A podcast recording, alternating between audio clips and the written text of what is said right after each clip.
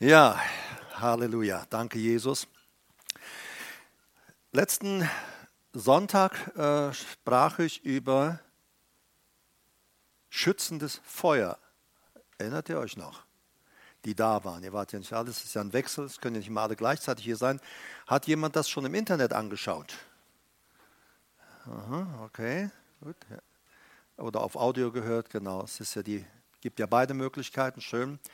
Also ihr solltet euch das wirklich anhören, weil das eine Seite von Gott ist, die wir da äh, gesehen haben und die du auch in meinen Ausführungen mitbekommen hast. Eine Seite von Gott, äh, weil er offenbart sich ja verschiedenartig. Ich sagte, er hat sich dem Volk Israel äh, oder auch dem Mose da, als er ihn berief, nach, Israel, nach, nach Ägypten zurückzugehen, er ist nicht hergegangen und hat gesagt, hier, ich gehe dir als Hirte vorbei. Nein, er kam im Feuer. Und Mose dachte, der Busch brennt, wieso brennt er und verbrennt nicht? Und dann ruft Gott aus dem Busch, Mose, hallo, nicht näher kommen, Schuhe ausziehen. Und äh, es ist heiliger Boden. Und dann er, äh, erkennt Mose, oh, es ist Gott.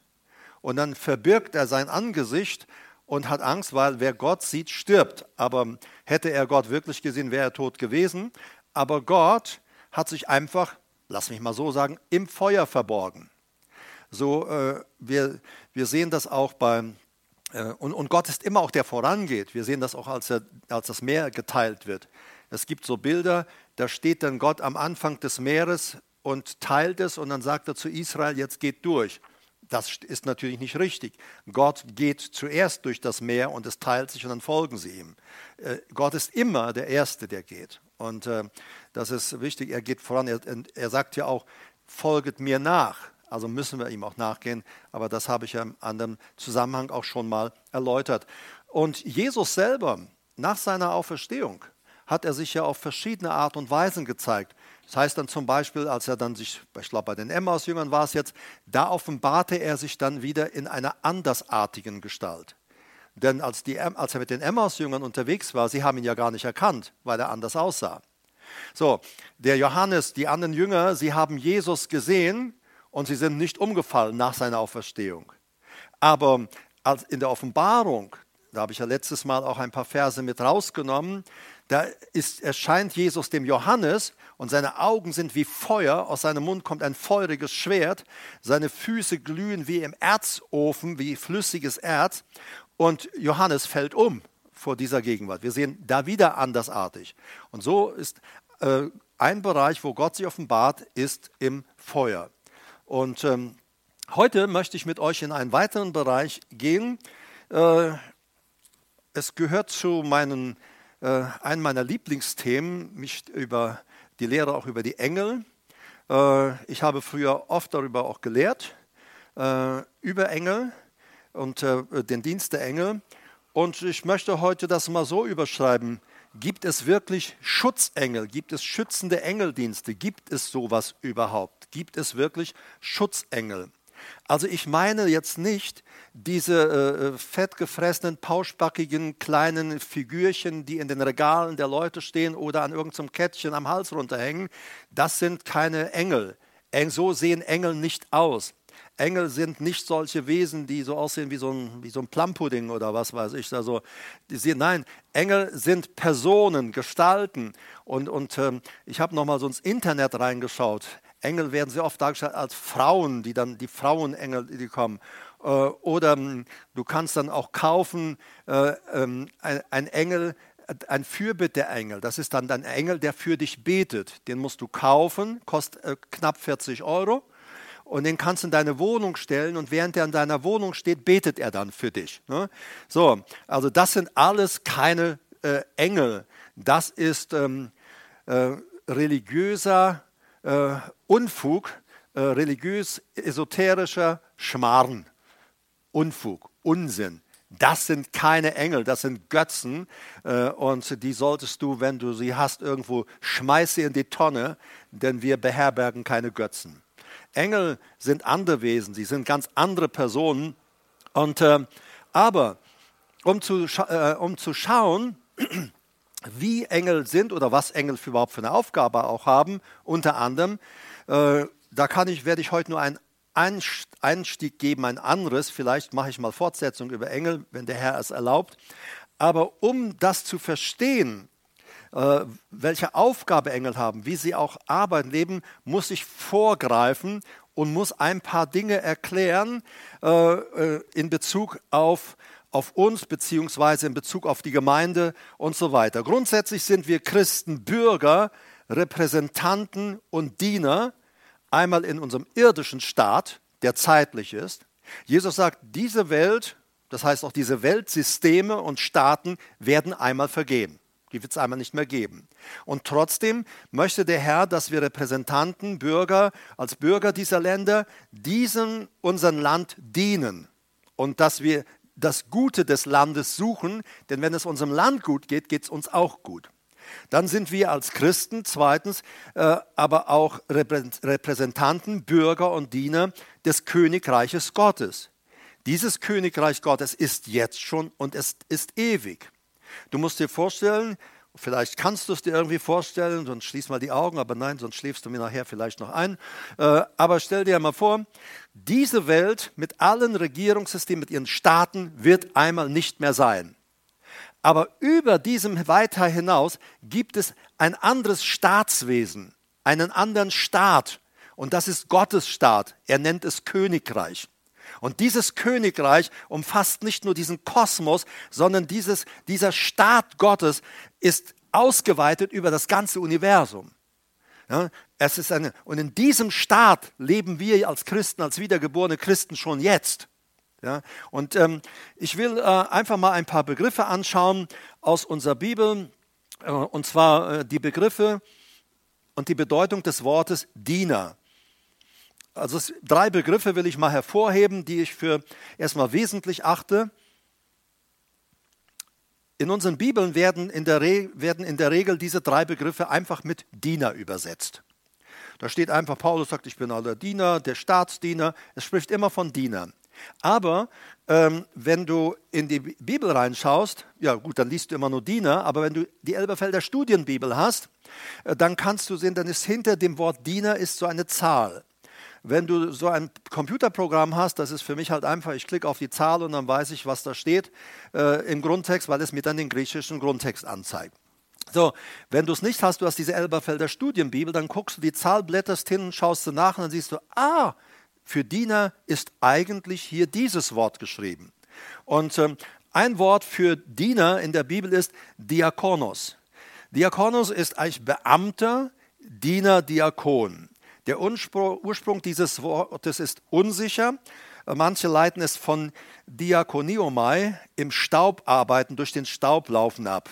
Unser Griechischlehrer am theologischen Seminar hat uns damals erklärt, es ist äh, zusammengesetzt aus Dia und Konos, Dia durch Konos Staub, der durch den Staub geht. Das heißt, Menschen, die bereit sind, den untersten Weg zu gehen. Menschen, die äh, Arbeiten tun, auch die sonst keiner tun äh, will. Aber grundsätzlich ist der Diakonos jemand, der Dinge regelt und in Ordnung bringt. Wir sehen das bei der Versorgung der Witwen der, Witwen der Apostelgeschichte. Es kam eine Beschwerde zu den Aposteln, wir werden schlecht versorgt und wir werden benachteiligt und dann haben sie dort Diakone eingesetzt. Ihr wisst unter anderem den Stephanus, der später auch zu Tode gesteinigt wurde. Und die haben dann das geregelt und Ordnung reingebracht in dieses Versorgungssystem und für die Gemeinde ein Versorgungssystem installiert, damit keiner in Benachteiligung ist. Also das ist die Aufgabe von Diakone, ist Beamter, Diener, Diakon, ist ein, ein Beamter im niedrigen Status auch. Dann gibt es ein zweites Wort, da steht bei uns auch immer nur Diener, das heißt Hyperetes. Eretes und Hyperetes bedeutet Untergebener, Diener, Bediensteter oder Begleiter oder Beamter im Allgemeinen. Das ist ein Beamter in einem Staatswesen. Es kommt von Hypo unter und Eretes, Ruderer. Und äh, es bezeichnet einen untergeordneten Angestellten oder Beamten, der darauf wartet, die Befehle seines Vorgesetzten auszuführen steht bei uns einfach auch nur Diener. Deshalb ist es gut, wenn du das einfach mal so nachschaust. Hyperetes also. Äh, ein Angestellter oder Beamter erwartet darauf, die Befehle seines Vorgesetzten auszuführen. Und dann gibt es noch ein drittes Wort, das auch bei uns mit Diener übersetzt wird. Und dieses Wort heißt Leiturgus. Liturgus ist ein Staatsdiener, ein Diener für die Öffentlichkeit. Das Wort wurde für weltliche, aber auch für geistliche Amtsträger gebraucht. Also es ist auf jeden Fall, ein Liturgus ist jemand, der im Staatsdienst steht, der angestellt ist vom Staat, gewisse Dinge zu tun und zu regeln. Äh, wir können auch zum Beispiel sagen, so ein auch ein Botschafter, der in ein anderes Land kommt. Er ist der Diener, ein Staatsdiener, ein Diener seines Staates. Er empfängt Weisungen von seinem Land, von seiner Regierung, seinem Präsidenten, äh, hat aber doch dann aufgrund dieser Weisung, die er bekommt, Handlungsvollmacht in dem jeweiligen Land, wo er ist, auch zu handeln. Ich möchte jetzt mit euch diese drei Begriffsanwendungen mal in der Bibel anschauen.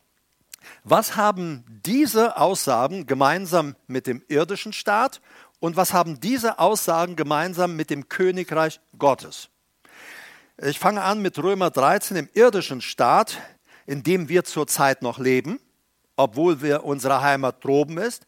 Und er sagt, eigentlich durch unsere Wiedergeburt, Bekehrung und Wiedergeburt sind wir nicht mehr eigentliche Bürger dieses Staates, sondern wir sind Bürger des Königreiches Gottes. Aber hier steht in Römer 13, 4 bis 5, der Staat ist Gottes Dienerin dir zum Guten. Also hier, der Staat ist Gottes Dienerin, Römer 13,4, und das ist das Wort Diakonos. Der Staat ist Gottes Diener, Gottes Diakon. Der Staat ist derjenige, der auf dieser Erde, in diesem Weltsystem die Dinge regelt und in Ordnung bringt. Und äh, wenn wir keine Staatsdiener in unserem Land hätten, in welcher Art und Weise sie auch immer im jeweiligen Land sind, dann würde ein Land im Chaos enden. Jeder würde machen, was er wollte. Es braucht also Staatsdiener. Für viele war es immer unverständlich, für mich am Anfang auch. Zum Beispiel, als der Zweite Weltkrieg zu Ende war, da wurden dann äh, ehemalige Nazis weiter in Positionen behalten. Äh, das war aber notwendig, ich habe dann mal einen Fernsehbericht darüber gesehen, weil sonst hätte unser Staat nicht weitergeführt werden können. Man hätte jetzt die ganzen Dienststellen und so weiter mit neuen Leuten besetzen können, aber diese neuen Leute hatten keine Ahnung von Staatsführung, von Staatswesen und diesen Dingen. Also hat man dort Menschen, die in der vorigen Diktatur arbeitet, äh, gearbeitet haben, die hat man dann in Positionen gelassen und äh, ja, so, so weiter. Also der, der, der Apostel Paulus sagt, der Staat ist Gottes Dienerin, Gottes Diakon. Es ist, es ist Gottes Beamter, der die Dinge regelt und dafür sorgt, dass in einem Land die Dinge in Ordnung laufen. Und der Staat ist Gottes Dienerin dir und mir zum Guten, so sagt der Apostel. Wenn du aber das Böse tust, so fürchte dich. Dann, denn sie trägt das Schwert nicht umsonst, also diese Dienerin, trägt das nicht. Denn sie ist Gottes Dienerin. Schon sehr interessant. Und wir sagen, ja Mensch, aber da sind doch so gottlose Typen teilweise dran, Leute, die, die ja wirklich das Land kaputt machen und missbrauchen. Ja, sie missbrauchen ihre Position. Sie können aber diese Position in der Regel nur deshalb gebrauchen, weil der Großteil der Bevölkerung ebenso so schräg und schief auf dem Weg ist, denn sie haben diese Menschen ja gewählt und in die Ämter gebracht. So, es ist also auch wichtig, dass wir uns da auch politikmäßig einmischen. Sie trägt das Schwert nicht umsonst, sie ist Gottes Beamtin, Dienerin, eine Rächerin zur Strafe, wörtlich zum Zorn, für den, der Böses tut. Darum ist es notwendig, untertan zu sein. Notwendig, das griechische Wort ist ananke und bedeutet Notwendigkeit, zwingende Gewalt als Gegensatz zu Freiwilligkeit. Gott sagt in seinem Wort, ich erwarte unbedingt, dass ihr euch dem Staat, den Anordnungen des Staates unterstellt. So, wenn der Staat zum Beispiel in unserer Situation sagt, und da können wir, wir können anderer Meinung sein, und wir sagen, das ist übertrieben, dass wir jetzt alle mit Mundmasken in, äh, in der, äh, im, im, Land herumlaufen, dann mag das schon so sein. Es mag auch Stimmen geben, die sagen, es ist wirklich übertrieben. Aber die Anordnung des Staates ist, dass wir als Bürger diesen Mundschutz tragen. So, und Gott erwartet, dass wir diesen Anordnungen Folge leisten, sonst würden wir bald in Chaos und Anarchie landen.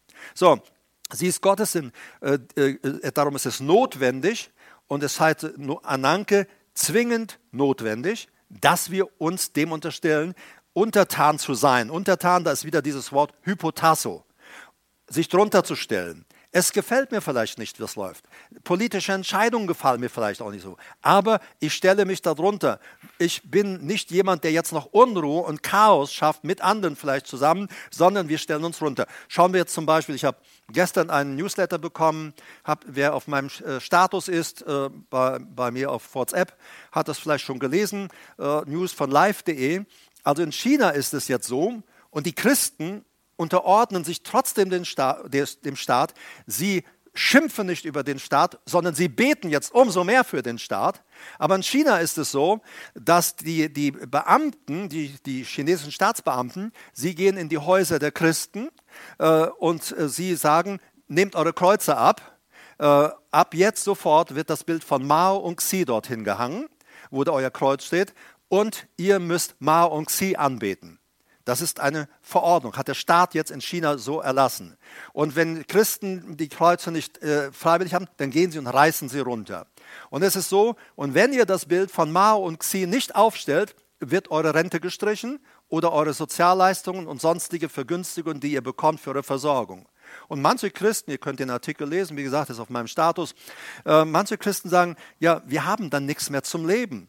Aber dann entscheiden sie sich, nein, ich werde Mao und Xi bestimmt nicht anbeten. Ich werde weiter meinen Jesus anbeten und ihm nachfolgen. Und äh, werde ich versorgt, werde ich versorgt. Sterbe ich, sterbe ich, komme ich um, so komme ich um. So, also bitte lest jetzt nicht im, beim Status jetzt. Äh, den, das hört mir einfach zu, okay? Hätte ich vielleicht am Schluss sagen sollen. Okay, also wie auch immer, so ist es, so ist es, äh, so, äh, so der, der, der Staat äh, ist in dem Fall ungerecht. Und doch beten die chinesischen Christen und unterstellen sich den Anordnungen dieses Staates, außer eben, dass sie Jesus weiter anbeten und nicht Menschen, die sie anbeten. So, äh, in China war es bisher immer so, je stärker die Verfolgung war, umso stärker wuchs die Gemeinde, vor allem dann eben auch im Untergrund. So, Sie ist also Gottes, darum ist es notwendig, untertan zu sein, sich zu unterstellen, nicht allein der Strafe wegen, nicht weil wir Angst haben, sonst kriegen wir vom Staat Strafe, sondern auch des Gewissens willen. Also wenn wir uns dem Staat oder Gott widersetzen, oder Gott sagt es anders, der Apostel Paulus schreibt so, wer sich den staatlichen Anordnungen widersetzt, widersetzt sich Gott. Er ist im, im Kampf gegen Gott. Also das müssen wir auch sehen. Von daher müssen wir unsere Haltung ändern. Und ich weiß, ich habe manche Gespräche in den letzten Wochen und Monaten gehabt, Leute schimpfen und wettern und fluchen über den Staat und so weiter und so fort. Ich sage, hast auch schon mal gebetet dafür? Fluchen und schimpfen tun sehr viele. Und wir sind aufgerufen, für alle, die in der Obrigkeit sind, zu beten. Und das ist unsere Aufgabe, die wir tun sollen. Ich sage nicht, dass wir mit allem einverstanden sind. Trotzdem erwartet Gott, dass wir uns dem unterstellen. Aber wenn wir uns nicht unterstellen wollen und rebellieren, zeigt das auch sehr stark, wie viel Rebellion in uns steckt. Menschen ich tue keine, wie sagt jemand, im Leben werde ich keine Mundmaske auftun. Das Blut Jesu schützt mich. Der Staat hat aber nicht verordnet, dass das Blut Jesu dein Schutz ist, sondern der Staat sagt, für die Gesellschaft ist es der Mundschutz. Und den sollst du aufsetzen. So, und ich werde es trotzdem nicht tun. Das ist Rebellion. Das heißt, so jemand, äh, auch wenn er ganz fröhlich posaunt das Blut Jesu, so jemand widersetzt sich direkt Gott, weil seine Anordnung ist, befolge die Anordnungen. Also wir haben hier in Römer 13, 4 bis 5, der Staat sorgt für Recht und Ordnung. Er ist, der Staat ist also Gottes Beamter, Gottes Dienerin. Das ist dieses Wort Diakonos. Dann äh, ist der Staat auch, da hat Gott aber auch, der Staat auch Leute für die Führung und Verwaltung des Staates. Also es gibt ja äh, Bereiche, Dinge, also wenn wir denken, Finanzverwaltung und, und, und, und, und. Römer 13, 6 bis 7. Denn deshalb entrichtet ihr auch Steuern denn es sind Gottes Diener, die eben hierzu fortwährend beschäftigt sind. Also ich habe jetzt ein bisschen übersprungen. Der Staat, er sagt, sie sind, der, der Staat ist oder diese Staatsmenschen sind Gottes Diener. Das steht Liturgus. Liturgus. Liturgus, sie sind, wie ich es erst schon sagte, Staatsdiener im öffentlichen Dienst. Sie haben die Aufgabe, den Staat zu führen, und die Dinge des Staates zu regeln und sind mit der Führung und Verwaltung des Staates beauftragt. Also Gott sagt in Römer 16, es sind meine Beamten. Und meine Beamten, ja, Gott sagt, ich weiß, die benehmen sich manchmal ganz scheußlich. Diese Beamten, sie, äh, sie benehmen sich schlimm, aber sie benehmen sich manchmal nicht besser als ein Großteil der Restbevölkerung. Und äh, als Christen benehmen wir uns auch nicht immer in der Ordnung, die Gott haben möchte. Äh, wir rebellieren gegen Gott und, äh, und wir machen es äh, den Engeln zum Beispiel sehr schwer, dann auch in unserem Leben einzugreifen. Also Römer 13, 6 bis 7, denn deshalb entrichtet ihr auch Steuern. Also es ist wichtig, Steuern zu zahlen. Allerdings sagt die Schrift auch in Sprüche, er sagt, es ist nicht gut, wenn ein Staat zu viel Steuern erhebt. Wenn die Steuern zu hoch sind, heißt es, dann richtet die Regierung das Land zugrunde.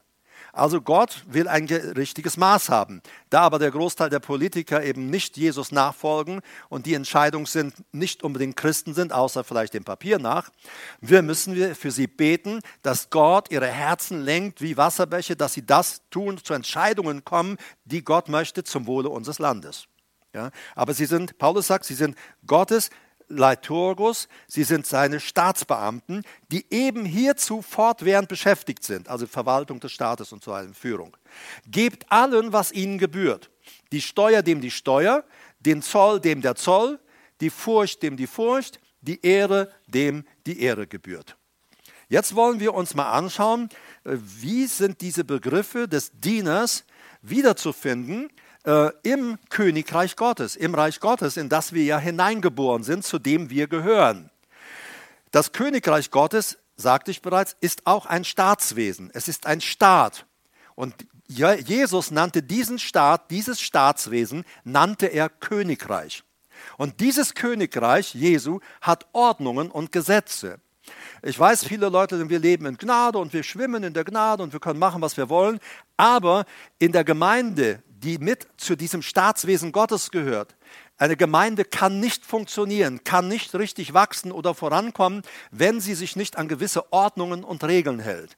Gott hat das so hineingesetzt. In seinem, zu seinem Staatswesen, also zu diesem Staatswesen, diesem Königsreich Gottes, gehören Ordnungen und Gesetze. Er spricht immer wieder, lest mal eure Bibel speziell bezüglich dieser Aussagen. Durch Gottes Gnade wurden wir Bürger dieses Staates, dieses Königreiches. Wir haben Jesus in unser Leben eingeladen und jetzt wurden wir Bürger dieses Staates, dieses Königreiches. Wie lebte Paulus das jetzt so praktisch aus?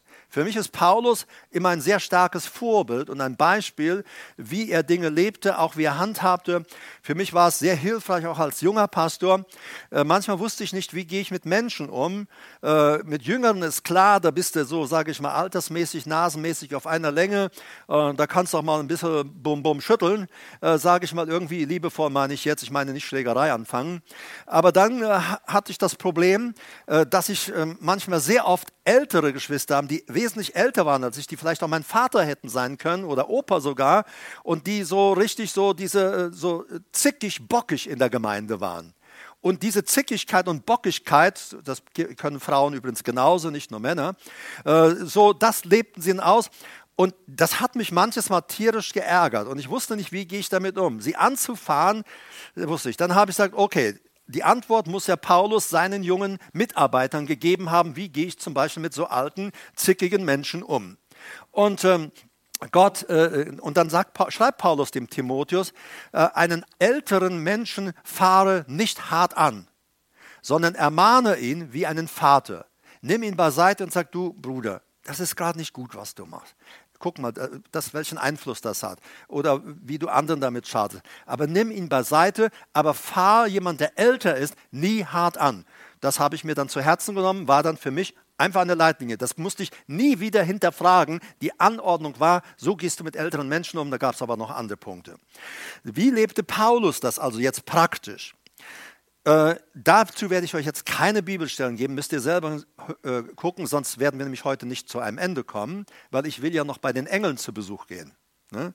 So, also wie lebte Paulus dieses aus, die, auch diesen Begriff des Dieners, was, was, äh, wie lebte er überhaupt in der damaligen Gesellschaft unter dem Staat? Und wir wissen, die Länder und der Staat, vor allem das Römische Reich, sie verfolgten Christen, äh, sie töteten die Christen, sie waren in Gefängnissen, sie wurden den wilden Tieren zum Fraß, vor den, den Löwen und wilden Tieren zum Fraß vorgeworfen und so weiter und so fort. Und doch sagt Paulus, unterordnet euch diesen Obrigkeiten, stellt euch ihnen unter ihren Anordnungen. Und Paulus, wie verhielt er sich? Wie lebte er Dinge praktisch? Äh, ich habe dann beim Studieren der Bibel festgestellt, dem Staat gegenüber lebt Paulus in Unterordnung, Hypotasso. Er ordnete sich immer unter. Und er, wenn er sich auch übergeordneten Persönlichkeiten. Wir kennen die Begebenheit, wo der hohe Priester etwas sagt und Paulus, der ja auch länger unterwegs war, er wusste nicht mehr, wer, das, äh, wer der hohe Priester da war. Und der hohe Priester, der sagt, redet da ein bisschen Unsinn und Paulus fährt ihn hart an. Und äh, jemand anders sagt, wie kannst du den hohen Priester so anfahren? Und Paulus sagt, oh, Entschuldigung, äh, das war nicht in Ordnung. Ich habe nicht gewusst, dass er der hohe Priester ist, denn es steht geschrieben, einer, der dir übergeordnet ist, fahre nicht hart an. Das ist dir nicht erlaubt. Und Paulus entschuldigt sich dafür. Er lebte aber auch den staatlichen Ordnungen gegenüber in Unterordnung, Hypotasse. Er unterstellte sich. Für die Gemeinde, auch sehr interessant, wenn er zur Gemeinde sagt, ich bin euer Diener, ähm, und ich sagte ja, das Wort Diener kommt immer wieder äh, die verschiedenen griechischen Begriffe werden bei uns einfach mit Diener übersetzt. Für die Gemeinde, äh, wenn er da schreibt, dass er ihr Diener ist, sagt er, ich bin euer Diakonus. Ich bin derjenige, ich bin derjenige für euch, äh, der Dinge regelt, der Dinge in Ordnung bringt. Der, Beam, der, der Diener, der Diakon oder auch der Beamte, der verantwortlich ist, dass die Dinge gut laufen in der Gemeinde, in dem Reich Gottes. Gott gegenüber, ähm, wenn er dann sagt, ich bin Christi-Diener oder Gottesdiener, dann sagt er nicht Diakonos, sondern da sagt er, Gott gegenüber, äh, Gott ist er, Gott gegenüber ist er ein Hyperetes, ein, äh, hab, ich habe es erst erklärt, ein Untergebener, ein Diener, ein Bediensteter oder Begleiter oder Beamter im Allgemeinen. Es bezeichnet einen untergeordneten Angestellten oder Beamten, der darauf wartet, die Befehle seines Vorgesetzten auszuführen. Also Paulus sagt, Gott, gegen, äh, Gott gegenüber bin ich ein Diener, ein Hyperetes. Äh, er sagt, ich bin ihm untergeordnet und empfange meine Weisungen, meine Führungen, meinen Weg von ihm. Und das, was mein Herr, mein Vater im Himmel, was der Herr Jesus Christus, was der Heilige Geist mir sagen, was ich tun soll, das tue ich denn. Ich empfange von ihnen meine Aufträge. Und er bezeichnet sich an anderer Stelle auch als Doulos. Er sagt, übrigens sagt er, wir alle als Gläubige, wir sind Sklaven Gottes. Und ich selber bin auch ein Sklave Gottes. Er sagt manchmal auch, ich bin euer Sklave. Ein Doulos, ein Sklave ist jemand, der seine eigene Willensentscheidung aufgegeben hat. Und das ist ja, was der Apostel Paulus auch schreibt. Er sagt, ähm, wir leben nicht mehr für uns selbst, sondern wir leben für den, der für uns gestorben und auferstanden ist. Wir leben nicht mehr uns selbst und wir beten nicht mein Wille, dein Wille geschehe, oh Gott. Paulus lebte so in dieser Unterordnung zu Gott. Aber dann ist sehr interessant, dann spricht er von seinem Dienst, den er tut. Und er sagt, von Gott eingesetzt bin ich als Leitorus, Staatsdiener. Gott hat mich eingesetzt als Staatsdiener. In Römer 15, Verse 15 und 16 sagt er, ich habe aber zum Teil euch etwas kühn geschrieben. Warum? Um euch daran zu erinnern, an die mir von Gott verliehene Gnade, ein Diener Christi Jesu zu sein für die Nationen. Ein Diener Liturgus. Gott hat mich in seinem Reich, in seinem Königreich als Staatsdiener eingesetzt. Paulus sagt, ich bin nicht ein Diakonos, ich bin auch nicht ein Hyperetes, sondern ich bin wenn ich in dieser Welt unterwegs bin, dann bin ich ein Staatsdiener. Ich bin ein Beamter Gottes. Ich bin damit, dafür verantwortlich, dass die Dinge in der Öffentlichkeit laufen und ich repräsentiere meinen himmlischen Vater und repräsentiere das Königreich Gottes. Das Wort sagte ich schon, äh, Staatsdiener, Leitorus, wurde verwendet für, für weltliche als auch für geistliche Amtsträger. Also Paulus sagt, als er an die Römer schreibt, ich erinnere euch daran. Und er schreibt an Leute, die wissen, was es bedeutet, unter einem Staat zu leben. Und er sagt, hört zu, Leute, ich bin ein Staatsdiener im Reich Jesu Christi. So, in der Gemeinde nennt er sich oft Bruder, er nennt sich Diakon, er nennt sich Hyperetes, der von Gott seine Anweisungen und Aufträge empfängt. Oder auch, er nennt sich auch ein Doulos, Sklave Gottes. Aber er sagt, vom Amt her, vom Amts wegen, sagt er, bin ich ein Staatsdiener. Ich bin von Gott in dieses Amt gehoben, in seinem Königreich, im Königreich Jesu Christi, als ein Diener dieses Staates. Und das ist, das ist etwas ganz Wichtiges für uns, denn das Reich Gottes, wir sehen es nicht. Wir sehen unseren sichtbaren Staat, der vergehen wird. Aber du musst wissen, wenn, wenn du jetzt heute Abend sterben würdest, dann hast du heute noch mit deinen Augen unser Weltsystem gesehen und du siehst mit deinen Augen heute, im Moment siehst du nicht den unsichtbaren Staat, das Königreich Gottes. Aber in dem Moment, wenn du stirbst und hier deine Augen schließt, dann schaust, landest du im Jenseits, in der anderen Welt, und dann schaust du mit deinen geistlichen Augen und dann siehst du auf einmal den Staat und du siehst, boah, wie viele Menschen da sind, du siehst die Milliarden von Engeln, die da sind, das sind alles Staatsdiener, alles Gottes Staatsdiener, die Engel. So, äh, dann siehst du sie und du siehst nicht mehr hier die Welt, weil du bist jetzt im anderen Staat, im Königreich Gottes, wenn du hier von dieser Erde gegangen bist. Bist du mit mir? So, das gehen wir und dann sehen wir, dann sehen wir auf einmal, wo wir sagen, ich kann mir kaum vorstellen, dass es so ein unsichtbares Reich gibt. Spätestens, wenn du tot bist, dann denk an mich, äh, ich habe es dir gesagt, dann wirst du sehen, wow, ist das ein riesiger, gewaltiger Staat, ein gewaltiges Reich, dann wirst du es spätestens sehen. Und Paulus sagt, ich aber habe zum Teil euch kühn geschrieben, um euch zu erinnern, wegen der mir von Gott verliehenen Gnade, ein Diener, Leiturgos, Staatsdiener, Diener der Öffentlichkeit, also der öffentlich dient, Christi Jesu zu sein für die Nationen und der, der priesterlich am Evangelium dient ähm, priesterlich dient, da ist hier Hierogeo, Hierogeo ein heiliges, geweihtes Amt innehat und es ausführt. Er sagt, ich bin ein Staatsdiener im Königreich Gottes und ich führe hier ein geweihtes, heiliges Amt auf dieser Erde aus. Ich führe ein Amt aus, das ich als Staatsdiener des Königreiches Gottes habe. Und als dieser Staatsdiener des Königreiches Gottes bin ich unterwegs hier in diesem sichtbaren irdischen Leben, in diesem irdischen Staat oder Ländern, wo ich unterwegs bin. Aber ich vertrete, ich bin der offizielle Staatsdiener Gottes in dieser Welt. Und das ist das Tolle. Ich bin ein Staatsdiener in dieser Welt. Ich bin nicht einfach nur Herbert. Und das ist genau dasselbe wie Paulus. Für Gott, von Gott ist er eingesetzt als Staatsdiener. Er ist aber für, vor Gott ein Untergebener, der von Gott seine Aufträge und seine Weisungen empfängt. Aber als Staatsdiener geht er nicht mit geschwollener Brust durch die Gegend, sondern er sagt zu der Gemeinde, ich bin euer Diakon ich helfe euch, ich stehe euch bei, ich will Dinge regeln und dass Dinge in Ordnung laufen. Wir sehen ganz anders die Staatsdiener heute, wenn, du, wenn sie dann in hohen Positionen sind, äh, dann äh, haben sie das Dienen irgendwie ganz vergessen, wenn sie es vorher äh, vielleicht äh, auch überhaupt gar nicht gelernt haben oder wie auch immer. Also ich bin ein Staatsdiener. Und er sagt hier ganz klar, äh, der priesterlich, äh, also ich bin ein Staatsdiener und geweiht in einem heiligen, äh, ein geweihtes, heiliges Amt, das ich ausführe auf dieser Welt. Und er sagt, wir sind, ich bin als Botschafter Christi hier auf dieser Welt. Und wir sind auch Botschafter an Christi Stadt. Gott will dich und mich in seinem Staatswesen einsetzen an die Position, in der, die er für uns richtig hält, für den Bau seiner Gemeinde hier auf dieser Erde. Also wir können nicht einfach entscheiden, wo, wir, wo ich hingehen will. Äh, wir können hingehen, aber dann werden wir ähm, unseren Dienst nicht tun. Wir werden wahrscheinlich all das verpassen. Aber Gott hat in seinem Königreich, in seinem Staatswesen für jede, jeden, jeden von uns eine Aufgabe. Er sagt, diese Aufgabe sollst du speziell in meinem Leib, in der Gemeinde, in dieser Welt leben und ausführen. Wir sind dazu berufen. Jetzt haben wir also dieses gehört, Diener. Leiturgos, ganz besonders Staatsdiener. Jetzt wollen wir mal zu den Engeln einen Besuch machen und ihnen einen Besuch abstatten. Äh, auch die Engel werden in der Bibel Staatsdiener genannt. Sie, sie fördern und bauen das Königreich Gottes in dieser Welt. Sie sind unsichtbar da. Äh, ich habe äh, in meinem Leben immer wieder mal Engel gesehen. Und äh, dass ich heute hier stehe, verdanke ich zum Beispiel Engeln.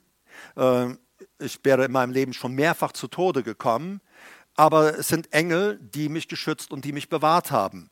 So, äh, vor etwas über 25 Jahren ist vielleicht her, vielleicht auch erst 22, 23, genau weiß ich es nicht mehr. Da waren Marita und ich, wir waren in, in äh, Andalusien, in Südspanien und wir waren dort äh, äh südlich von Malaga äh, und oberhalb von Puerto Banús, dazwischen etwa. Äh, und ähm, äh, dort waren wir in einem Hafen, der heißt Puerto Cabo Pino. Und in diesem, dieser kleine Hafen, der hatte auch einen wunderschönen, fast muschelmäßig angelegt und da auch der Strand und so weiter. Und äh, er war nicht so überlaufen. Und da waren wir dann auch einen Tag. Und äh, Marita, ich weiß nicht, hat sie am Strand auf ihrem, ihrer Decke gelegen und ein Buch gelesen oder keine Ahnung oder nur gesonnt. Ich habe nur gesagt, ich gehe mal ins Meer und bin dann in, da in Puerto Cabo Pino ins Meer gegangen und äh, was ich damals nicht wusste, und dann hat man mich hinterher aufgeklärt, dass in diesem Hafen, in diesem ganzen Bereich ganz starke Strömungen in unterschiedliche Richtungen laufen. Und ähm, Gut, äh, ich habe es nicht gewusst, das Wasser schien mir alles ziemlich ruhig. So bin ich also was rausgeschwommen. Ähm, ich bin ja jetzt nicht so derjenige, der mit Ausdauer schwimmt. Heute bin ich eher Richtung Bleiente. Äh, so. Also auf jeden Fall, ich bin damals äh, dann etwas rausgeschwommen, und auf einmal merkte ich, ähm, ich bin weg von jedem festen Boden. Und inzwischen war ich auch etwas ausgepowert. Und, äh, und ich merkte nur eins, ich habe keinen Grund mehr, ich kriege keinen Grund mehr unter den Füßen, habe versucht, in verschiedene Richtungen zu schwimmen, vor allem auch Richtung Ufer wieder, aber ich hatte keinen Grund unter den Füßen. Ein Engländer schwamm dann so ein paar Meter an mir vorbei und ich äh, habe ihn gefragt auf Englisch, ob er mir helfen könnte, denn ich, würde, ich hätte keine Kraft mehr, ich würde ertrinken. Äh, dann hat er gesagt, ach, sagt der Junge, das schaffst du schon. Äh, und dann ist er weitergeschwommen. Ja, und für mich blieb nur eins, äh, zum Gott zu rufen. Also Marita am Strand zu winken, Hilfe, ähm, hätte nichts genützt. Dann hätte sie zurückgewunken, hi Schatzi, und ich hätte trotzdem Gluck, Gluck und wäre ab, abgesoffen. So, und ich habe gesagt, Herr, hilf mir, Herr, rette mich. Was sagte ich letzte Woche? Wir haben oft nicht, weil wir nicht bitten, weil wir es nicht begehren. Glaube mir, ich habe begehrt zu leben. Und ich habe gesagt, Gott, rette mich, hol mich, äh, hilf mir, wie auch immer. Ich wusste nicht, wie das geschehen sollte. Ich wusste nur eins, wenn ich keine Hilfe bekomme, dann werde ich jetzt absaufen. Das heißt, ich wäre heute nicht hier.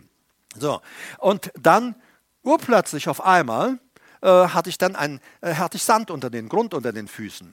Und ich sage schon später mal, wir haben zusammen gebetet, Marita und ich, wir haben uns zwischendurch einmal mal so auch Checks unterzogen, auch äh, wo wir einfach äh, Leute für uns beten können, über uns beten können äh, und schauen, wo wir stehen, ob die Dinge bei uns klar sind, finde ich ganz wichtig, sollten wir zwischendurch ruhig immer mal tun, äh, weil wir finden ja bei uns selber immer alles richtig, aber es ist gut, wenn mal jemand anders drüber schaut, ob wirklich alles richtig ist. So, das ist ein, eine gute Sache. Und wir haben dann gebetet und dann ging es auch darum, in, äh, auch als wir da zusammen waren, darum, ähm, äh, wo ich in Todesgefahr äh, gekommen bin. Und äh, immer wenn wir so in Todesgefahr kommen, oder fast immer sind auch Todesengel, also dämonische Todesengel da mit am Wirken. Und da, als wir da zusammen waren, zeigte Gott es, und ich sah das dann auch in einer Vision, ich sah mich dort in dem Hafen, also in diesem im Meer schwimmen, und ich sah, wie ich nicht mehr weiterkomme, und dann zeigte Gott mir ein Bild, das war wie ein, äh, äh, ja, kannst sagen, wie ein Film. Und ich konnte unter Wasser schauen und ich sah von verschiedenen Seiten waren Engel, ich weiß nicht, waren es vier oder fünf, und diese vier, diese Engel schoben alle aufeinander zu. In der Mitte schoben sie einen Haufen Sand zusammen und den schoben sie unter meine Füße.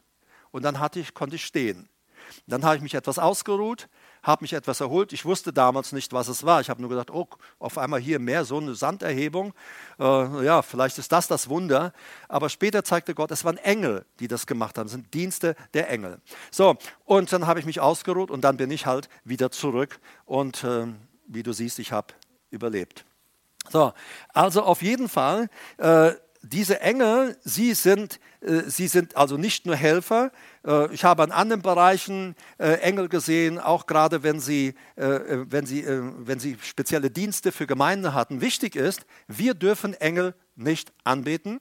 Wir dürfen auch nicht Engel bitten, uns zu Hilfe zu kommen, denn meine Hilfe kommt von dem Herrn. Es ist uns nicht erlaubt, Engel um Hilfe zu rufen, weil dann würde Satan uns Engel äh, schicken, Dämonen schicken, die sich verkleiden als Engel des Lichts. Ich habe es gestern Abend noch gelesen, denn Satan selbst geht her und verkleidet, äh, oder seine Dämonen verkleiden sich dann, das steht im Gericht, steht, sie verkleiden sich als Engel des Lichts äh, so, und wollen dann als Engel erscheinen und führen in die Irre. Nein, wir beten zu Gott und Gott ist der, der uns hilft, der in unsere Situationen eingreift, wie immer er das auch macht. Wir haben erst gehört, auch den, das, was von Gott da war, was du gesagt hattest, auch unsere Vorstellungen. Manchmal haben wir unsere Vorstellungen, so soll Gott helfen.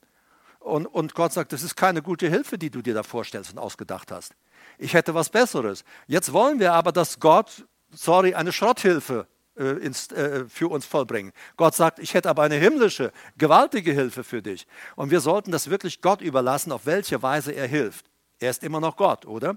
So, auch in der Offenbarung sehen wir, dass der Engel, der, so, der macht so einen gewaltigen Eindruck am Ende der Offenbarung auf den Johannes, so dass der Johannes äh, äh, niederfallen will und der Engel sagt, stopp, nein, du darfst nicht vor mir niederfallen, du darfst mich nicht anbeten, es ist nicht erlaubt. Also Engel, wenn Engel für sich Anbetung oder Ehre verlangen, dann weißt du, dieser Engel ist nicht von Gott.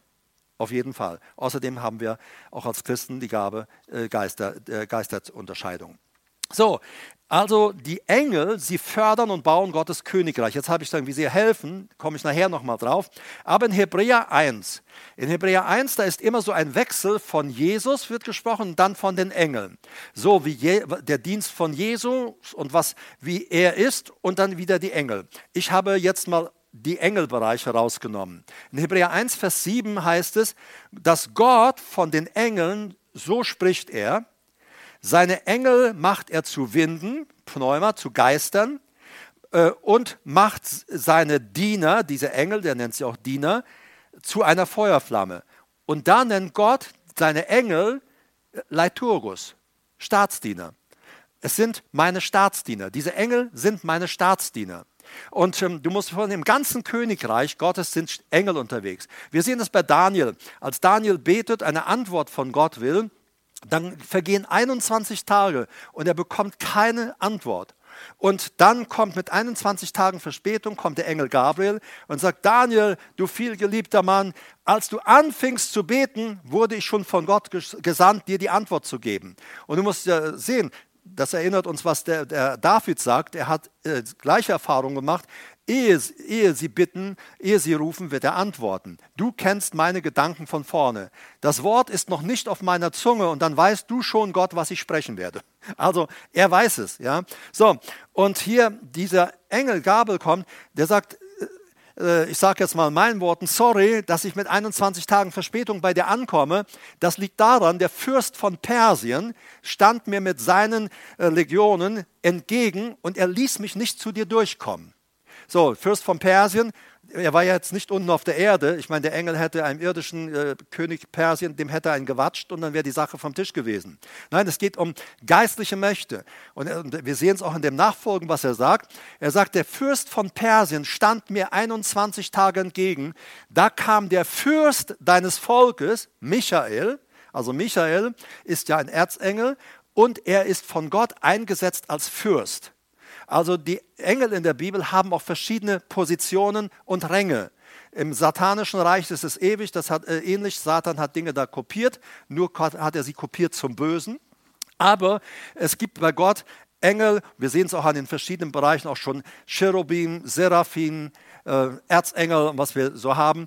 Aber es gibt verschiedene, es gibt Fürsten, gewaltige Engelherrscher, die über Länder und Regionen gesetzt sind von Gott. Satan hat ebenso dämonische Geister über Länder gesetzt. Und ähm, für mich ist das, äh, weil ich da sehr sensibel bin, äh, ganz, ganz interessant, wenn, wenn wir zum Beispiel in Spanien waren. Wir waren in einer Region und die, die Menschen waren total freundlich, total nett.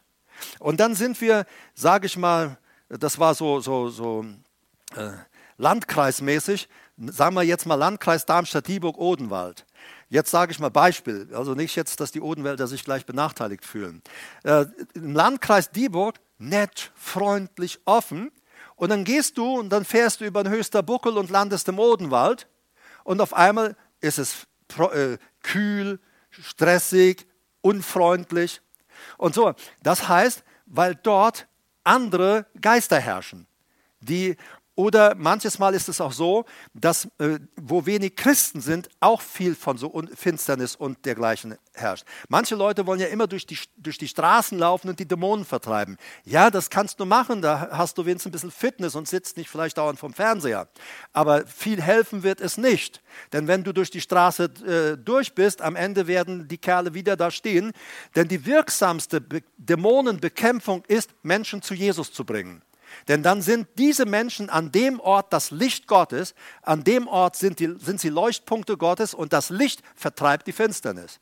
Also das ist die wirksamste Methode, äh, äh, Dämonenvertreibung, ist Menschen zu Christen zu machen, zu Jesus zu führen, nicht zu Christen, sondern dass sie Jesus lernen, wiedergeboren werden. Und dann sagt dieser Gabriel, der Fürst von Persien stand mir also 21 Tage entgegen, dann kam der Fürst deines Volkes, Michael, kam mir mit seinen Legionen zu Hilfe und dann hat äh, der Michael hat sich dann mit seinen Engeln und mit den Dämonen des Fürsten von äh, und dem Dämonenfürsten von Persien, die haben dann eine Schlacht weiter im, in der unsichtbaren Welt geführt und deshalb bin ich mit 21 Tage Verspätung hier.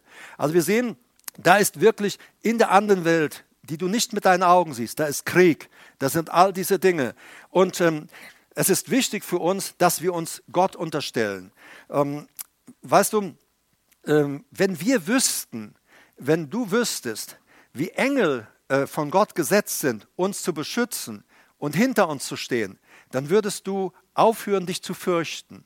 Weil jedes Mal, wenn, wenn also ich greife mal vor, wir alle haben Engel, die dafür abgeordnet sind, von Gott gesandt sind, uns, äh, uns zu dienen, für uns verantwortlich zu sein.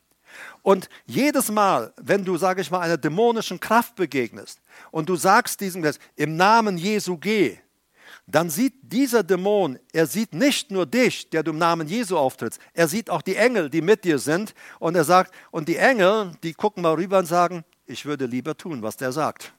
Verstehst du? Wir haben eine Macht hinter uns. Wir selber haben Autorität, aber wir haben auch eine Macht hinter uns.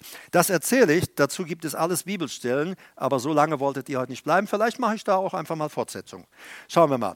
Also er sagt, die Engel, er, sind, er macht sie zu Winden, äh, seine, sind Geister und im Partizip Präsens, das heißt ständig. Ständig sind sie aktiv.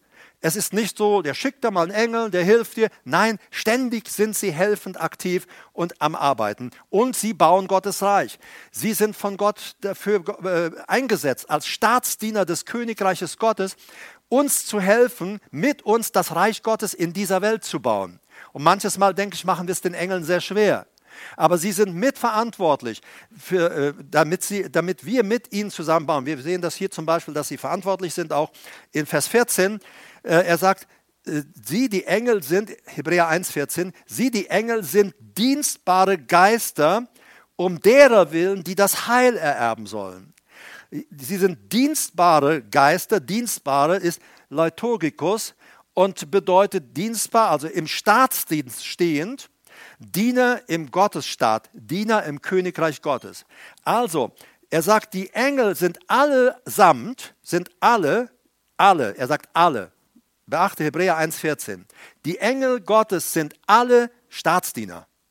Das sind alles Staatsdiener im Königreich Gottes. Und da kannst du dir vorstellen, dass so ein Engel nicht da so ein, so ein so ein, so ein, äh, so ein irgendwie so ein, so ein pauschbackiges kleines Kerlchen da ist, das da irgendwo im Regal rumsteht. Hey, das ist lächerlich. Das ist ja, überleg mal, man macht von dir so eine, so eine äh, äh, ja, schief geratene Figur und dann stellt jemand dich in, das, in sein Regal zu Hause und dann kommst du zu Besuch oder andere kommen zu Besuch und dann sagen, wer ist denn das? Ach, ach das da, dieses pummelige Ding da, da im Regal, ach, das ist die Sirena. Ja. Dann würde ich sagen, hä, wie stellst du mich dar? Hey, also wie Leute äh, die Engel darstellen, ist buchstäblich eine Frechheit. Weil Jesus sagt, sie sind alle meine Staatsdiener. Und sie haben alle eine Aufgabe und eine Funktion. Dienst, äh, sie stehen im Dienst für Gott, für sein Königreich. Und das ist so wichtig, dass wir das erkennen. Psalm 103, Vers 20 sagt er, preist den Herrn, ihr seine Engel, ihr Gewaltigen an Kraft, Täter seines Wortes. Das heißt, Gott gibt ihnen Aufträge und sie setzen die um. Sie sind die Täter seines Wortes. Und es ist so wichtig auch, wenn wir Gottes Wort aussprechen, hat Gott seinen Engel Order gegeben. Wenn meine Kinder auf dieser Erde mein Wort aussprechen, wenn sie mein Wort für ihre Situation gebrauchen, ihr Engel, ihr seid zuständig, dass diese Worte in Existenz kommen. Sie sind Täter des Wortes. Gott hat sie dafür eingesetzt in unserem Leben. Und er sagt, damit man höre auf die Stimme seines Wortes. Gott äh, nimmt diese oder hat diese Engel seine Staatsdiener eingesetzt, damit sie Gottes Wort umsetzen, dass Gottes Wort und Wille in der Welt umgesetzt wird, auch in unserem Leben. Und dass Leute anfangen, auf die Stimme Gottes zu hören. Psalm 103, Vers 21. Preist den Herrn, alle seine Heerscharen, ihr seine Diener, die ihr seinen Willen tut. Also preist den Herrn, alle seine Heerscharen. Da spricht er wieder seine, zu, von den Engeln, ihr seid meine Diener, ah, ihr seid meine Leiturgos, ihr seid diejenigen, ihr seid meine Staatsdiener, um es einfach zu sagen. Das ist es, worum es geht. Das ist es, was es aussagt.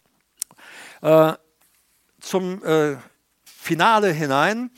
Äh, Engeldienste im alltäglichen Leben der Kinder Gottes. Da würde ich gerne nochmal reinschnuppern äh, äh, jetzt mit euch damit ihr da einfach auch wisst, in deinem Alltag sind Engel da, um dich zu schützen. Ja, nur manches Mal wissen wir es nicht. Und ich sagte letztes Mal, was Jakobus in seinem Brief schreibt, ihr habt nicht, weil ihr nicht bittet. Das ist Aiteo. Aiteo heißt, weil es nicht begehren. Es heißt nicht, oh Herr, wir bitten dich jetzt, dass du das und das tust. Und dann gehen wir und dann haben wir beim Ausgang aus der Gemeinde haben wir schon vergessen, wofür wir gebetet haben. Und das ist keine Bitte. Das war gar nicht, wird auch nicht beantwortet. Aber es sei denn, du begehrst es. Dieses Wort Aitheo ist, ich begehre das. Gott, ich möchte, dass das geschieht. Und wenn es im Einklang mit Gottes Willen ist, du kannst es ja prüfen auch, worum du bittest. Aber Jesus sagt, was ihr den Vater, auch was ihr den Vater bitten werdet, Aitheo, das begehrt, was ihr begehren werdet, wird euch widerfahren von meinem Vater im Himmel. Natürlich hat jeder Mensch auch seinen freien Willen. Wir können nicht über den Willen eines anderen Menschen bringen. Aber manchmal sind Menschen, sage ich mal, auch gerade wenn äh, Ehen auseinandergehen, das ist ja, weil dann einfach der eine vielleicht auch vom Teufel geritten wird und er ist verblendet und er sieht dann nicht mehr klar. Und, und, dann, äh, und wenn wir dann beten, dann werden diese Geister, die im Leben dieser Personen sind, um sie zu zerstören, zu schädigen oder Zerbruch herbeizuführen, dann werden diese üblen Geister zurückgeworfen, zurückgeschlagen und äh, die, die Engel Gottes bekommen Freiraum, sie wieder in den richtigen Weg auch hineinzubringen. Also, Jesus sagte dann in Matthäus 18, Vers 10, seht zu, dass ihr nicht eines dieser Kleinen verachtet. Gott sagt, verachte nicht jemand. Ähm, wenn du jemand verachtest, dann sieht dein Engel das. Wenn du jemand verachtest, dann sieht auch der Engel der anderen Person das. Und die Engel stehen dann und sagen, wie kann der sowas tun? Der gehört doch zu unserem Staat. Der gehört doch zu unserem Königreich. Wieso kann er den oder die verachten? Ja, wir hatten neulich, du sollst nicht stänkern, ja? So, aber wie kann der das? Wie kann der rumstänkern und miese Laune verbreiten oder Übles verbreiten. Wir gehören doch zum selben Staat. Für Engel ist das manchmal unverständlich, äh, äh, dass Menschen oder Kinder Gottes sich dann so verhalten. Und Jesus sagt, Jesus sagte das ja hier, äh, seht zu, dass ihr nicht eines dieser Kleinen verachtet, denn ich sage euch, Jesus sage euch, dass ihre Engel in den Himmeln alle Zeit das Angesicht meines Vaters schauen, der in den Himmeln ist. Ihre Engel sehen jederzeit. Also wenn ich jemanden verachte, dann sagt dieser Engel, wow, äh, und dieser Engel geht auch Gott, äh, hast du eine Idee, wie wir dem Herbert beikommen können? Der ist voll in Verachtung jetzt gegen anderen gegenüber. Und dann gibt Gott Aufträge. Mach's doch mit dem Herbert mal so oder führ's mal so. Engel greifen in unser Leben ein. Sie sind Staatsdiener, ausgesandt für die, die das Heile erben sollen, haben wir es gelesen, Hebräerbrief. Psalm 91, Vers 11. Denn er, Gott, bietet seine Engel für dich auf, dich zu bewahren auf allen deinen Wegen. Er bietet seine Engel auf. Und der Psalm, der David ist voll davon, von Berichten, wie Engel geholfen haben, was Engel tun. Lies mal, äh, die meisten Christen lesen die Psalme nur nach dem Gejammer von David. Also wenn er gesündigt hat und wenn es ihm mies ging, ich liege hier in meinem Elend und dann, oh, wie der David, da komme ich zu dir, ich liege in meinem Elend. Schau doch mal an, was David über die Engeldienste schreibt. Und er sagt, der Engel des Herrn lagert sich um die her, die ihn fürchten und er befreit sie. Er hilft ihnen. Er rettet sie, heißt das. Er rettet uns aus Situationen heraus und so weiter. Psalm 91, Vers 11 war das. Beispiele auch noch der Engeldienste. Lukas 16, 22. Engel tragen den armen Lazarus in Abrahams Schoß. Jesus sagt, die Engel haben ihn dorthin gebracht, sein Geist. Apostelgeschichte 5, 19. Engel befreien die Apostel aus dem Gefängnis. Sie waren dort wegen ihrer Verkündigung eingesperrt. Und sie werden aus dem Gefängnis befreit und ähm, stehen und, und der Engel sagt, geht dann wieder hin und predigt da wieder beim Tempel, wie er das sonst auch tut. Und morgens, als, die, als Jerusalem und als die Ältesten und der hohe Priester und der ganze Klerus aufwachen, sagen, was ist denn das? Die haben wir doch eingesperrt, wieso predigen da schon wieder? Ein Engel hatte sie nachts rausgeholt.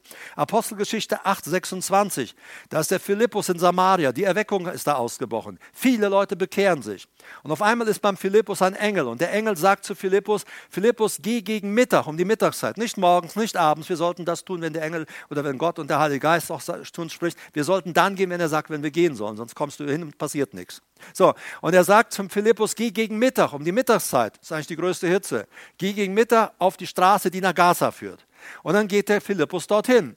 Dort, als er an der Straße ist, dann sieht er, da kommt ein Wagen. Da, da war der Finanzminister aus Äthiopien äh, dort unterwegs nach Hause. Er kam gerade aus Jerusalem.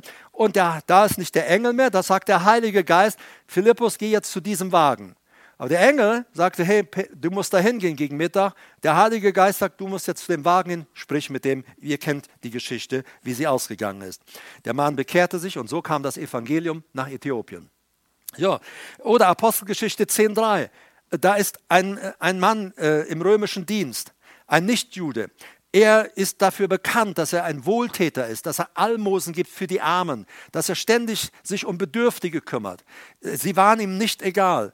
Und auf einmal steht in seinem Zimmer steht ein Engel und der Engel sagt Cornelius, deine Almosen und äh, das, was du tust, ist vor Gott gekommen.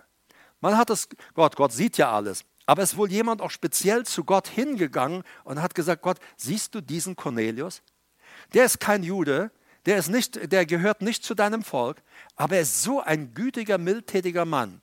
Und Gott sagt seinem Engel, geh runter, sag ihm, er soll nach Joppe schicken, da wäre ein Petrus, den soll er holen, der sagt ihm, wie man gerettet wird. Und so, der Engel erscheint bei Cornelius, sagt du, Gott hat alles gesehen. Gott, äh, Gott ist, ich sage jetzt mal in Worten, stolz auf dich, auch auf dein Herz und dein Engagement. Und er sagt, aber schick nach Joppe, du, musst, du sollst gerettet werden. So kam das Evangelium zu den Heiden, zu den Völkern. Oder äh, noch eine Stelle, Apostelgeschichte 12, 7 bis 10. Äh, ein Engel befreit Petrus aus dem Gefängnis. Du kannst in der Apostelgeschichte 12 es lesen. Petrus ist im hintersten Bereich des Gefängnisses, denn man war ja aus Apostelgeschichte 5, waren sie ja schon gewohnt, dass irgendwie die Kerle aus dem Gefängnis kommen, obwohl keiner zu sehen ist. Ja, so, also haben sie den Petrus ins hinterste Loch gesteckt und in, dann nachts kommt ein Engel und alle schlafen und der Engel kommt und stupst den Petrus an und sagt, komm, steh auf, wir gehen raus. Und die Ketten fallen ab die Tür geht auf und der Engel geht vor ihm her, Tür um Tür geht auf und Petrus marschiert raus und äh, führt ihn bis auf den Marktplatz und dann ist der Engel wieder äh, verschwunden und Petrus geht dann hin, da wo seine Gemeinde am Beten ist. Vielleicht haben sie gebetet, oh Gott, tu ein Wunder, bring uns einen Petrus wieder raus. Auf jeden Fall, er klopft an die Tür und da ist diese Magd da und sie guckt da. Ich hätte fast gesagt, durch den Türspion, aber die wird schon Tür ein bisschen aufgemacht haben. Ich weiß nicht, ob die ja schon Türspione hatten. Auf jeden Fall, äh, sie geht, sie flitzt nach oben zu den anderen und sagt, da unten, da steht jemand, ich glaube, das ist der Engel von Petrus. Also für die Leute, wir sehen mal, für die Leute damals war es ganz normal, dass Engel ihnen dienen, Engel befreien, Engel helfen. Und er sagt, wieso machst du nicht auf? Also die hatten ihre ganzen Aufregung nicht mal aufgemacht und der Petrus steht vor der Tür und so machen, lassen sie ihn rein. Überall. Es gibt viele, viele Bereiche im Neuen Testament, wo du siehst, wie Gott Engel sendet zur Hilfe und zur Rettung seines Volkes. Ich sagte euch bereits von mir, da auch am Mittelmeer, wie Gott einfach eingegriffen hat und äh, geholfen hat. Ich könnte euch viele andere Dinge erzählen. Äh, auch, äh, ich sagte euch schon mal an einer anderen Begebenheit, auch als wir im Urlaub waren, äh, wie wir dort einfach den Schutz und den Dienst der Engel genossen haben. Gott sie mir einfach zeigte, diese Kriegsengel, die da standen äh, äh bei unserem Haus. Es war eine total verseuchte, okkulte Gegend äh, mit äh, ja, mit einem ganz starken äh, Frauenkult dort. Und, ähm, der, äh, äh, und, und ähm, da brauchten wir damals tatsächlich wirklich Schutz, denn ähm, unsere Tochter wurde damals sehr stark attackiert. Und Engel haben dann einfach den Schutz genommen. Gott hat gesagt, sie sind hier. Und sie waren den ganzen Urlaub, als wir dort waren, waren sie dort und äh, behüteten uns. Er hat äh, auch seinen Engeln befohlen, dich zu behüten auf all deinen Wegen. Also Engeldienste ist für Gott etwas normal. Nur in unserer modernen Gesellschaft ist das alles nicht mehr normal. Ich will euch noch äh, abschließend eine Geschichte lesen. Ähm, es ist, die habe ich, glaube ich, vor etwa drei Wochen bekommen. Genau weiß ich jetzt nicht mehr, müsste ich nochmal nachschauen. Siehst wir von diesem Evangelisten Chris Franz, Cita Live. Ihr wisst, die Schuhe, die wir damals gespendet haben, ich glaube, es war für, für Äthiopien. Ne? Waren die Leute mit die, die Kinder mit diesen Elefantenfüßen da äh, und äh, die dann noch Spezialschuhe brauchten und so weiter. Dann haben wir damals auch äh, äh, äh, Schuhe gespendet dorthin oder Geld gespendet, damit passende Schuhe für sie gemacht wurden. Also dieser Chris Franz äh, hat in seinem Newsletter folgende Geschichte mitgeschickt. Im Frühjahr 1982 war Kenneth Northwell der Sprecher einer Morgengebetsgruppe, die sich in einer Stadt in der Nähe von Springfield, Illinois, trifft. Bevor er sprach, erzählte ein benachbarter Pastor von seiner kürzlichen Reise nach Mexiko. Er war zusammen mit mehreren anderen auf Predigtmission dorthin gegangen. Während ihrer Rückkehr entwickelte ihr Kleinbus mechanische Probleme. Nachdem er das Fahrzeug aufgebockt hatte, kroch der Pastor darunter, um das Problem zu untersuchen. Der Wagenheber brach zusammen und er spürte plötzlich das zermalmende Gewicht des Kleinbusses auf seiner Brust. Seine Begleiter packten schnell die Stoßstange, um das Fahrzeug anzuheben, konnten es jedoch nicht bewegen, weil es einfach zu schwer war. Und er rief, er rief, Jesus, Jesus! Innerhalb weniger Sekunden kam ein jugendlich aussehender Mexikaner auf sie zugerannt. Er war dünn und klein und lächelte. Als er den Kleinbus erreichte, packte er ihn, hob ihn hoch, die anderen halfen schnell mit und es schien, als sei dieser Kleinbus plötzlich leicht wie eine Feder. Als der Pastor befreit wurde, spürte er, wie sich seine Brust ausdehnte und die gebrochenen Knochen wieder heilten. Der junge Mexikaner senkte den Kleinbus, winkte ihnen zu und rannte in die Richtung, aus der er gekommen war, bis er am Horizont verschwand. Niemand wusste, wer der mysteriöse Besucher war oder woher er gekommen war. Das ist einfach Engeldienste. Das ist ein Engel, er hat geschrien, sie riefen um Hilfe und er sandte Engel und auch befreite sie. David berichtet von diesen Dingen. Das ist etwas ganz Natürliches. Bei Gott ist natürlich, aber wir haben oft nicht, und nochmal, wir rufen nicht Engel zur Hilfe, wir rufen wie ich damals auch im Meer, Herr, rette mich, Herr, hilf mir und glaube mir, ich habe Rettung und Hilfe begehrt. Ja, ich wollte nicht das Mittelmeer austrinken. Ja, so, ich habe Hilfe begehrt und der Herr hat seine Engel gesandt, die mich da aus dieser Situation retteten. Und so ist es auch hier. Ich könnte euch viele Geschichten erzählen über Engel. Manche auch aus meinem persönlichen Leben, auch im Dienst. Und ähm, wir sind ja als Christen auch in dem besonderen Privileg, als geisterfüllte Christen, dass wir ja auch in den Geistesgaben äh, zu Hause sind.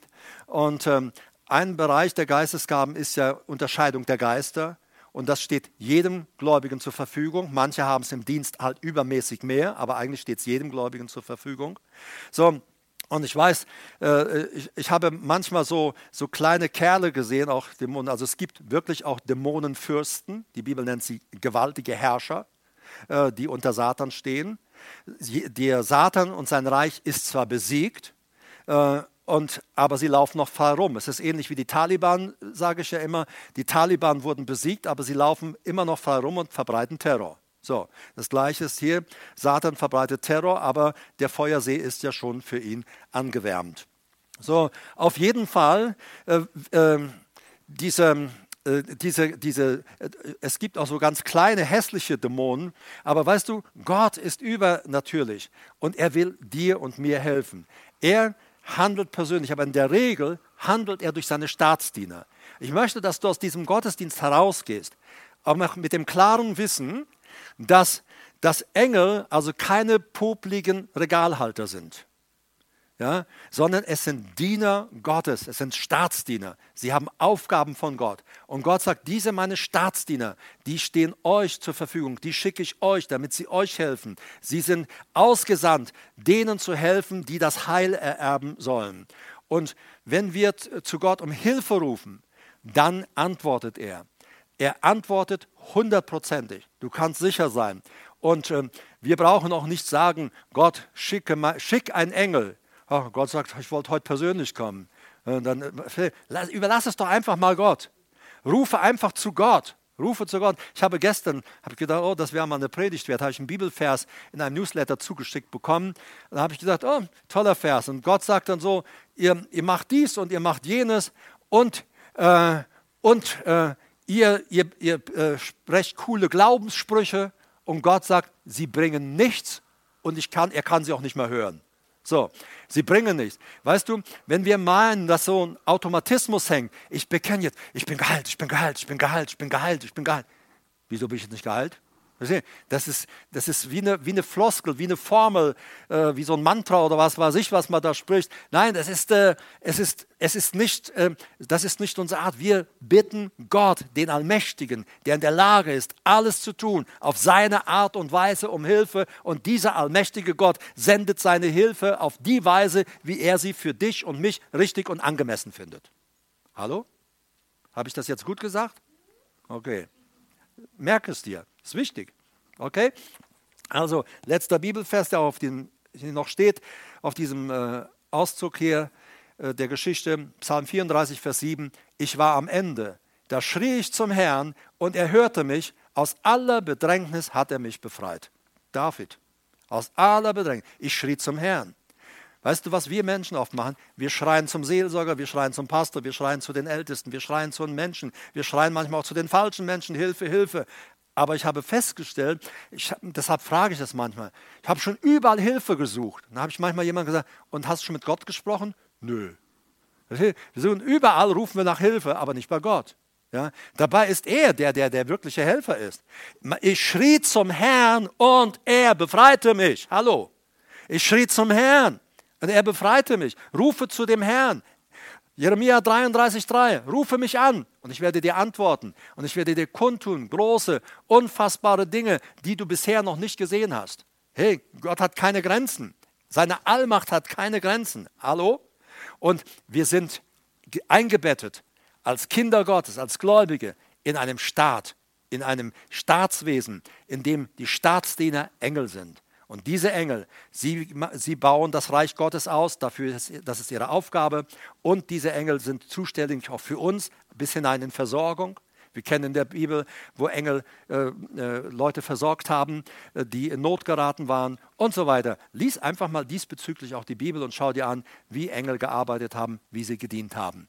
Auch ihr im Internet, die ihr online jetzt dabei seid. Ich wünsche euch auch Gottes Segen und äh, lasst uns unser Leben doch auch so leben, dass die Engel nicht auch noch dauernd Probleme mit uns haben. Also sie sehen das, sie sehen das Angesicht, ständig sagt Jesus, sehen sie das Angesicht meines Vaters im Himmel. Und sie wissen, wie wir uns verhalten und sie wissen, wie wir umgehen, sie wissen, kennen unsere Wege und sie würden uns gerne von verkehrten Menschen und auch von verkehrten Wegen abhalten, aber wir lassen uns manchmal nicht abbringen. Wir sind ja so stur. Wir, wir meinen ja, wir wissen das schon richtig. Und dann laufen wir in die Predulie. Aber der Engel, wenn wir auf Gott hören würden, dann würden die Engel uns mal lenken können, leiten können, wo wir hin sollen. Und ja, das wünsche ich dir und mir. Amen. Gott segne euch, eine gute Woche. Fürs Internet auch nochmal. Gleich kommt noch ein Nachspann. Äh, da ist, sind unsere Kontaktdaten drauf. Wenn du an einem der äh, Kleingottesdienste teilnehmen möchtest, schreib uns einfach eine E-Mail oder melde dich äh, auf dem von dir bisher gewählten Weg bei unseren Mitarbeitern. Und äh, da sind auch die Daten angegeben für deine Kollekte, für deine Spende, für deinen Zehnten.